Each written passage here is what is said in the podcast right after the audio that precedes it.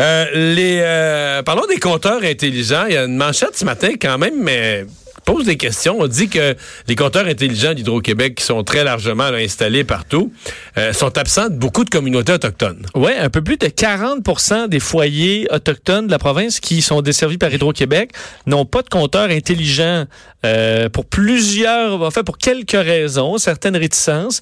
On se rend compte qu'il y a quand même, quand même beaucoup, là. Ben non, je comprends. 40 Sandrix Bouchard, porte-parole d'Hydro-Québec, bonjour. Faut, faut comparer, on dit 40% faut comparer ça à quel pourcentage pour l'ensemble de la population? Là, c'est, on est rendu à quel pourcentage des gens qui ont un compteur intelligent? Écoutez, euh, présentement, si on prend l'ensemble des compteurs, on en a un peu plus d'un million, en fait 4 millions 100 000. Euh, il en reste 37 456 au Québec, donc à peu près 1% du parc complet euh, de compteurs d'Hydro-Québec. Donc ça, ce sont des gens qui ont, qui ont, versé un montant, là, qui veulent pas l'avoir. Dans certains cas, oui. Dans d'autres cas, non. C'est peut-être des gens aussi euh, pour qui on a repoussé l'éventualité. Euh, c'est-à-dire que, par exemple, il y a des gens où euh, pour vous donner un exemple, c'est pas impossible que le, le patio, le balcon à l'arrière soit construit de façon à ce que c'est complexe, faut le faut le, détruire ou en tout cas le, en, défaire. un, là, on a, on a reporté ça plus tard parce que ok, ok. Qu'est-ce qui se passe Qu'est-ce qui se passe dans les communautés autochtones? Ben, dans certains cas, euh, il y a simplement un rythme plus long, euh, plus lent, pardon, qu'on tient à respecter. Dans d'autres cas, il peut y avoir de la réticence de la population, effectivement. Euh, Pourquoi? Parce qu'on veut, parce qu'on veut pas voir Hydro, parce qu'on a peur du compteur, parce que qu'est-ce qu'on qu'est-ce qu'on reproche là? Ça peut être une foule de, de, de, raisons, exactement. Dans certains cas, ça peut être le, contexte politique. Est-ce qu'il y a des élections, on veut retarder tout ça? Euh, il reste que euh, dans tous les cas, dans les 32 communautés présentement qui sont reliées euh, au réseau d'Hydro-Québec, pour lesquels les chiffres ont été fournis en vertu d'une demande d'accès à l'information, on a débuté des, des démarches. C'est-à-dire qu'on est en on est en discussion à tout le moins avec le conseil de bande qui va justement éventuellement autoriser Hydro-Québec il va falloir un jour à changer ces compteurs-là. Mais est-ce qu'ils payent la pénalité? Parce qu'exemple, il y a des gens là, qui, je me souviens, il y avait une procédure, 100 dollars, quelque chose comme ça, que les gens pouvaient payer pour garder le vieux compteur.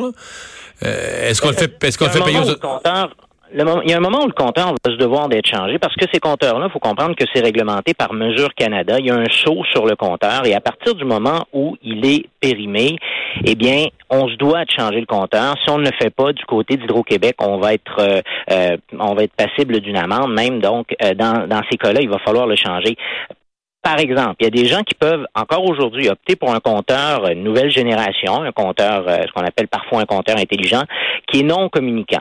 Ces gens-là, effectivement, vont devoir payer un frais d'utilisation de 85 dollars et des frais de euh, pour que le compteur soit relevé, c'est-à-dire 2 dollars et demi par mois, euh, ce que les gens qui ont un compteur communicant, la grande majorité des clients d'Hydro-Québec, n'ont pas à payer. Donc, c'est le principe de l'utilisateur payeur. Mais ils payent même pas leur 85 puis leur 2,5, ça paye même pas le plein montant là. C'est-à-dire que ces gens-là qui s'entêtent pour toutes sortes de raisons ou qui disent qu'ils sont électrosensibles, il reste que euh, les, on paye toutes les autres, on paye un peu pour eux autres. le 85 je me souviens des chiffres. Ça, moi, j'étais pas d'accord. Moi, je pensais qu'on devait leur charger euh, le plein montant, mais c'est pas le plein montant, ça. Hein? Ben, c'est un montant qui a été établi par la Régie de l'énergie. C'est qu'au début, il y avait il y avait pas de montant. En fait, il n'y avait pas la possibilité d'y aller de ce côté-là. Donc, tout le dossier a évolué, évidemment. Et euh, faut dire que si on regarde d'un point de vue global du côté euh, d'Hydro-Québec euh, pour la population en général, le fait qu'on n'ait plus à envoyer de gens pour relever de façon périodique ces compteurs-là, ça peut représenter en fait des économies annuelles de 80 millions de dollars. puis, ben, évidemment, il est question de plus en plus. un autre exemple, par exemple, d'un bienfait de, de ce système-là, c'est que les les gens peuvent avoir l'application, peuvent surveiller leur consommation d'heure en heure, peuvent avoir un, mhm. euh, ce qu'on appelle le mode de versement égaux. Et euh, ben, il y a aussi le fait simplement que ne pas devoir envoyer des, des, employés d'Hydro-Québec chez, chez chacun de nos clients, euh, ben, c'est des déplacements de moins. avec cette Aujourd'hui, on parle énormément d'environnement. C'est un autre impact de tout ça. Merci beaucoup de nous avoir parlé. Au revoir. Au revoir. Sandrix Bouchard, porte-parole d'Hydro-Québec. moi, j'étais un peu à contre-courant parce que quand il y avait ces gens qui voulaient pas le compteur intelligent, il y avait comme dans l'opinion publique, dans les médias, une forte sympathie pour eux, puis qu'on les accommode. Puis j'avais écrit des textes. Hein. Moi, je moi, j'étais d'accord qu'on les accommode si on leur facturait 100% là, tu sais, de dire euh, combien ça coûte d'envoyer là, parce que là, une fois qu'il en reste pas beaucoup là, mais je sais pas, je sais pas, dans un petit village en région de, c'est plus compliqué pas mal. Mais de 1500 habitants, un petit village dans, chez nous, dans le Bas-Saint-Laurent là. Bon, puis il y en a trois qui le veulent pas. Là, tu comprends que ça revient cher, d'envoyer un véhicule, prout prout, sa route, envoyer quelqu'un, là, tu sais, qui va aller faire le relevé de leur compteur. C'est que par porte, ça commence à coûter plus cher. Ben oui, mais là, le montant qu'on leur charge, c'est pas, c'est comme un montant subventionné. On leur dit, oui, on, on vous charge, on vous, je pense, c'est 85 on vous charge quelque chose. Mais il reste que, pourquoi moi, pourquoi moi, là, sur mon compte d'hydro, je subventionne des gens qui, qui s'entêtent. Mais toi, tu as la chance de pas être électrosensible? Ça existe pas, là. Ben, juste selon l'OMS, mais ils sont déjà trompés par le passé. Selon tous les scientifiques, moi j'ai consulté des spécialistes de la physique sur la physique des ondes. Là. Non, mais ils vont te le jurer. Là. Hmm.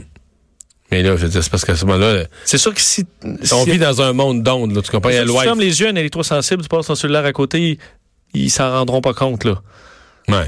Des petits tests comme ça. Mais parce que c'est le micro-ondes, c'est toutes les ondes, là.